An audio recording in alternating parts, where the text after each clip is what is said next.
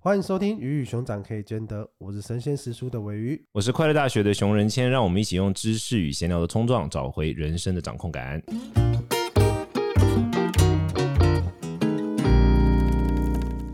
今天我们要讨论的主题是：想跟论及婚嫁的对象分手，有错吗？你觉得有错吗？我觉得超赞的。为什么？我觉得早就该分。我真的，我就是我就是有这种邪恶的那个，我只要看我身边朋友那种交往很久没见面，第一就说：“哎，怎么还没分手？”这是我的那种邪恶的这种惯性。那你是想说他们怎么还没分手，还是怎么还没结婚？怎么还没分手？为什么？你为什么觉得他们不会结婚？不是，我觉得因为就是首先，我觉得个人核心立场，我认为结婚是一个非常落后的社会制度。我讲过，结婚就是在人类寿命只有三十几岁的时候发展出来的制度啊。那个时候，比如说你跟一个对象结婚，你可能十五岁结婚，男生有有生理能力，然后女生的出进来，你可以传宗接代了。好，你结婚了，大概差不多可能十五岁。然后那时候人类寿命大概不会超过四十嘛，古时候。所以你只需要忍耐一个人十几年，然后突然一个瞬间，你需要忍耐一个人四十几年，可能五五十几年都有。你觉得呢？五六十年都有。那你觉得是忍耐吗？确实是会蛮痛苦的。没有，因为我觉得我觉得那个是选择，因为你不是你刚刚记得那么顺，让我吓到。没有，我觉得那个是有时候是你可能在还没有清楚状况底下，你就做选择了。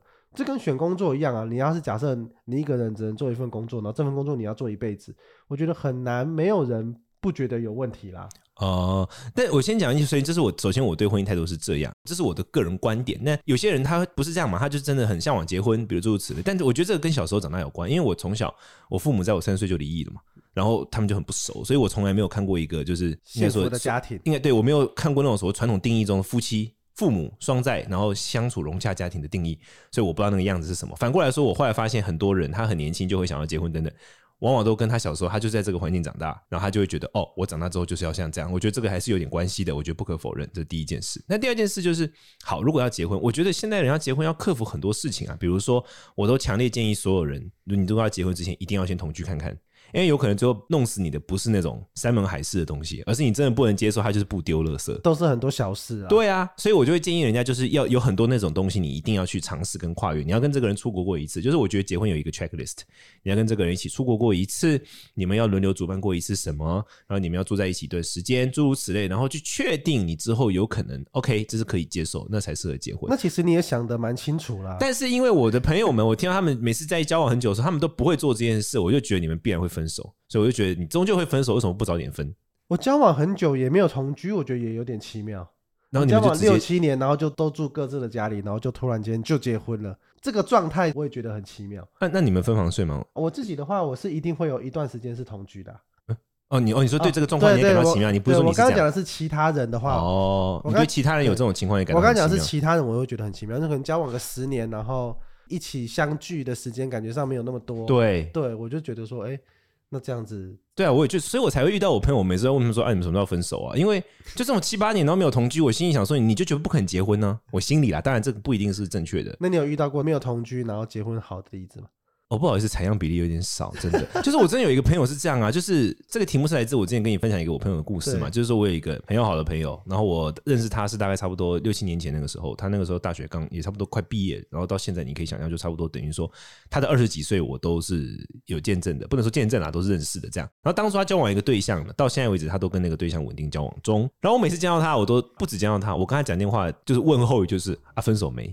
这是我的问候语，就大概是一般人的假爸不会这种，这是我的问候语，好。然后前面都没有哦，果不其然，我那时候心里就想说，等到他要结婚的时候，快要结婚，那个对象要逼婚，他对象是女孩子，他是男生，那因为我知道这我这朋友的性格嘛，他不是一个可能会先去做这个很系统性的去思考这种冲撞性的东西的人，所以我就想说，等他有一天他对象要跟他逼婚的时候，他一定就要分手。果不其然，近期我开始跟他讲电话的时候，我就说分手没？迟疑了一下，然后我就说。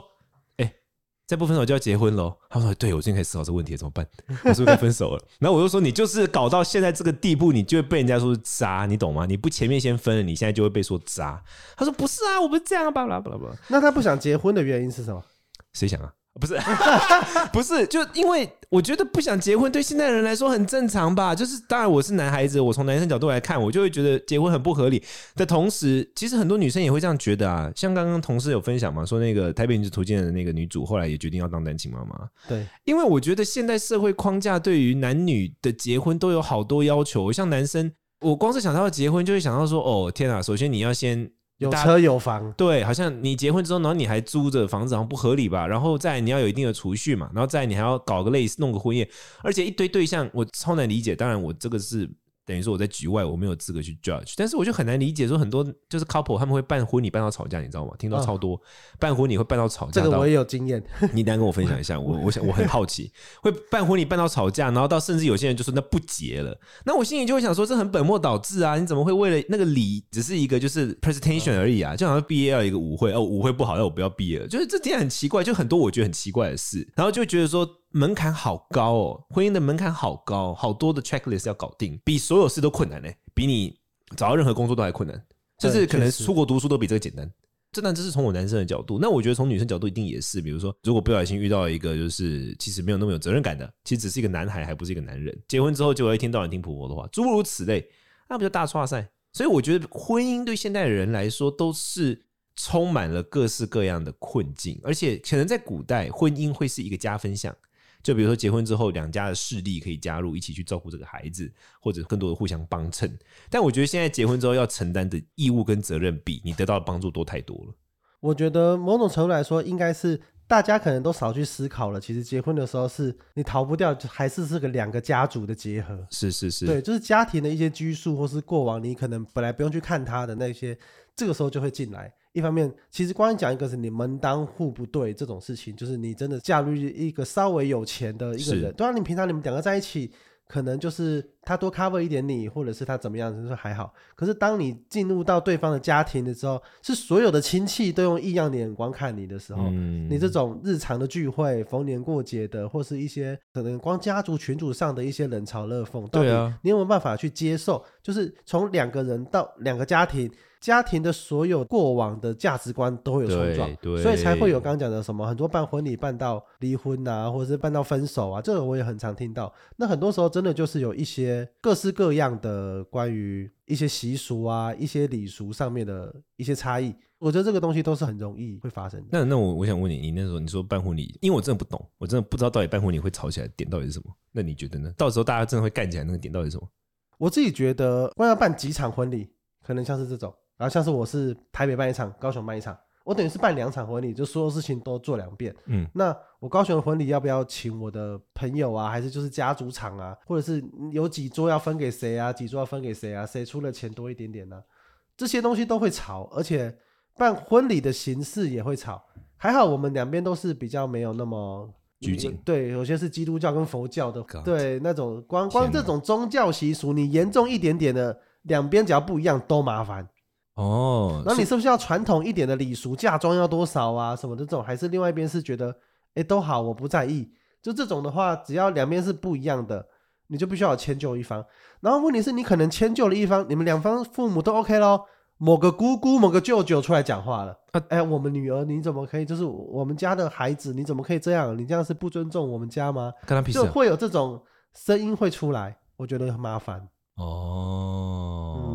就刚，可是我刚才说，就是两家族的事情。那两个人的事情已经够吵了，就是可能女生就是很喜欢那种盛大的婚礼，是，oh、对，哇，你要弄得很漂亮，然后或者是男生，你又觉得说，哎、欸，是不是不要花那么多钱在什么地方？就这是这些东西，其实两个人已经够烦的了。是，然后状态的改变，我觉得也会，因为像我们刚刚讲的是，有些人就是不想论及婚嫁，对，也不想分手，对，他们就想维持现状，对。其实这种状态的改变本身上就对大家来说是一种压力了，应该是说。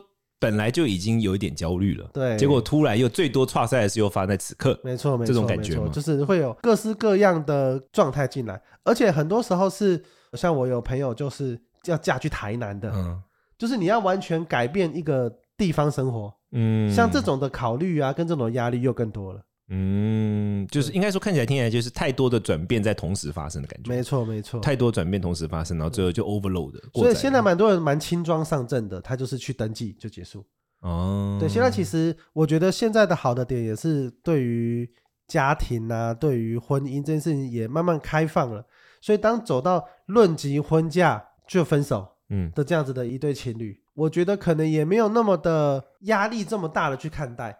但是当然，我觉得对女生来说的压力会比较大，因为女、嗯、女生通常到论及婚嫁、适婚年龄，通常会伴随的一个就是适合生小孩的年纪。对，生理上的一个对，差不多三五到四十，其实都是一个压力比较大的年纪了。如果要想要生小孩的话，所以我感觉了，甚至如果女生遇到当我论及婚嫁被分手，我考虑的点就在于说，哎，那那这个浪费的时间。找不回来，我觉得那不马上要求对方补偿冻卵费用，不单单是回忆的问题，不单单是时间问题，就是真的生理上的限制这件事情，我觉得对女生来说的压力是大的。所以推广冻卵就变得蛮重要，听起来，因为大概一两年来就蛮多，我觉得意见领袖，甚至我身边有一些朋友都在讲这个事情，冻卵，我觉得说明对他们是有帮助，就对女孩子来说，因为可能有可以把她那个刚性的那个东西抽掉，是不是？应该是有帮助，呃。但是就是对女生来说压力蛮大的，因为你要一直打针啊，要干嘛的，哦，然后也不便宜。哦，是是是是是，所以所以所以其实就感觉听起来那些压力点都在女生身上。对啊，对，所以我就跟我朋友讲说，你就现在完蛋了，你就该早分的，对不对？你现在把人家的那个青春的亮点都折腾了了，然后你现在要跟人家那个，那因为我们刚才开始聊到说那个不同文化好像对这件事情看法不太一样，对不对？对，我觉得好像在一起很久，然后论及婚嫁的结婚，好像通常华人男生的道德感很高一点点。我总觉得，呃，我就是说容易，应该说应该说容易被道德勒索一点。对，但我这边不代表所有的外国人跟所有的华人，我只是我观察到的。对对对，就是我听到身边我也有一两个例子，就是他是跟一个外国人在一起，是，他可能也在一起了六七年了，然后甚至是来台湾之后，那男生也跟他求婚，在台湾求婚，对，对，他觉得好像哇，一起要来台湾生活很棒，对，然后男生就回他的国家了嘛，对，然后他们就想说，哎，也至少也要同居一阵子，对，就到那个男生的国家去同居，对，同居了一阵子之后。就觉得那男生好像感情越来越淡了，好像就不想结了，就，没有了，不想结，然后好像要分手了。然后聊天聊聊之后，就发现好像对方冷静下来，觉得说如果要结婚的话，就希望可以在台湾生活嘛。但是这个突然间离乡背景，嗯嗯，然后要换一个全新的环境，嗯，这个工作对他来说好像压力有点太大了。所以那个男生提分手，他就完全没有什么罪恶感，就直接牌有点打出来。我听起来是这样啦，就是某天突然间就提了，然后那女生就搬回来。但我觉得这个东西有一个重要的点，就像我一开始讲，就是我觉得国外老外们他们相对文化上来说，他们不会把婚姻绑定那么多东西。就像我们现在刚刚讲的，婚姻感觉要绑定稳定的生活，然后双方要配合对方，然后对对对。但是老外是个人主义嘛，就基本上你只要搞定这个人就可以了，那是第一个。然后第二个，老外的那种跟我们又不太一样，比如说老外两个人结婚之后租房住一辈子，他们也不一定会觉得怎样啊。或者是说两个人结婚之后，然后两方都没有储蓄，你知道老外很多都不储蓄嘛？爱储蓄是华人的特色嘛？爱存钱，台湾特别台湾人的特色，也不会怎样啊。我觉得相对来说，就是那个结婚的成本没那么高，结婚这个东西没有被绑定那么多的压力，这是其一。那没有绑定房子啊、车子啊，对，就是没有结婚就等于只是结婚，结婚等于登记，That's all，不代表其他的。当然也有一些特别极端的案例啦，比如说 Amber Heard 跟那个 Johnny Depp 嘛。安伯赫德跟强尼戴普两个，哦，那个结婚那就是戏剧嘛，哈，这个是一件事。但是我觉得大部分情况之下，他婚姻不代表那么复杂的事情，这是其一。那其二，我其实最近因为最近我很关注台湾的少子化的的那个问题嘛，然后我就就我就看到很多意见论述，我觉得很有意思，就是说台湾少子化很多的意见领袖，包括很多政府的官员都一直在强调说，如果要解开台湾少子化，他们认为最重要的一个一个重要的第一步，就是要把。婚姻跟生子这个传统文化中的框架松掉，就是说生小孩跟婚姻没有关系，因为现在太多人不愿意结婚了。但因为就像我刚刚讲的，华人社会里面大家就觉得天哪，特别是像我自己有时候会看大陆的东西，大陆那边的风向肯定又跟我们不太一样。因为像大陆，我之前去上海工作的时候啊，上海女生真的是强人呢，就是她是完全相反的，她跟台湾的，就是我们的男女关系想法是完全相反。他们不但各种条件都很好之外，他们真的是像我印象很深刻，那时候我去上海工作的时候啊，然后。我有一段时间就是大概就是我带带我的那个，因为我有一个算大哥吧，就是一个一个我前辈带着我，然后我那个前辈就有有两两三天的时间不在上海，他就出去了，然后他就我一个人在上海城市，我在上海认识的朋友来就来找我照顾我什么的，就是女孩子三十几岁，全部都开那个 Range Rover 大车哦，然后都很麻利哦，干事非常麻利，就是他直接就看到，比如说看到我那时候衣服不太够，就直接带我去买衣服，就是他们很他不是一两个，全部都这样，所以他们文化反而反过来，他们也不愿意结婚，因为他们会觉得。我自己一个人过得很好啊，我干嘛？女孩子你会这样觉得？啊嗯、所以我的意思说，整体华人文化的这种婚姻价值观正在被颠覆中，那就就会直接导致，如果生小孩一定要跟婚姻有关，那我不想生了。所以现在也有很多的像台湾的这种政治派跟意见，有都在强调说，要少解决少子化的一个重要的文化上的松绑，因为台湾少子化是全球第一嘛，这个我们知道嘛。所以要松绑这个东西，最重要就是要让结婚跟生小孩两个松开。对，所以关于今天的这个主题，我最大的建议就是。你听完这一 podcast，然后拿这些论点去洗脑你的对象，跟他合理分手，说：“哎呀，婚姻是一个这个落后的产物。”因为我觉得不想当坏人就是这样，你总是得当坏人了嘛，要么早点当，要么晚点当，就是头伸头一刀，缩头一刀，不如就先当了。感觉要直接面对这件事情是重要的啦。对对对，那当然，我觉得你对于一件事情你要有 checklist，就是我我常常觉得就是说，大部分的情况都是我我不知道你们这种感觉，就是说，就是人的大脑有分理性跟感性两块嘛。那当你没有理性的大脑没有被动员起来的时候，你一直处在感性的状况，你就会觉得很挫赛。可是当你理性大脑被动员起来的时候，你就会发现其实事情没有那么挫赛。我举个例子来说，比如说，假如我今天遇到的状况是。哦，我现在只是举例哈。假如我现在遇到状况就是说，我现在分手了，那根据研究显示，一般来说，分手的极度痛苦的分手期大概是二十一天到二十八天左右，所以我就可以去理性脑，当理性脑被启动的时候，我可以先提醒自己说会有这些时间。然后接下来，现在科学研究已经很前沿了啦，都会说大概在前几天你会处在什么状态，什么样的鬼打墙，然后第二阶段你会处在什么样的鬼打墙，第三阶段你要处，就是都讲得非常清楚了。然后你第一阶段最需要的可能是陪伴，你需要朋友，你这三天不能离开任何朋友。然后接下来可能你需要去做一件新的事情，就像这个东西都已经被发演发展的非常完整，你只要动员你的理性脑，让你自己按部就班去做这些事情，你就能够相对舒缓的走出那个痛苦。但如果你完全不这么做，你就是一直处在感性的状态，就是啊天哪，怎么会这样？为什么？他是不是怀疑我？是不是巴拉巴拉巴拉巴拉？那你就很辛苦啊。这就是我的意思，就是我认为，而且就会一直拖着啦，就会一直拖着。对，所以这就是我的意思，就是我认为，就是比如说你想要跟你要论及婚嫁的对象，不论是要分手还是要结婚，只是这种感性脑的去想说，哈，我这样讲会怎么样，或者是好像不该不结婚，可是又怎么样？就相对于这些，你还不如直接把它变成一个理性可操作的步骤。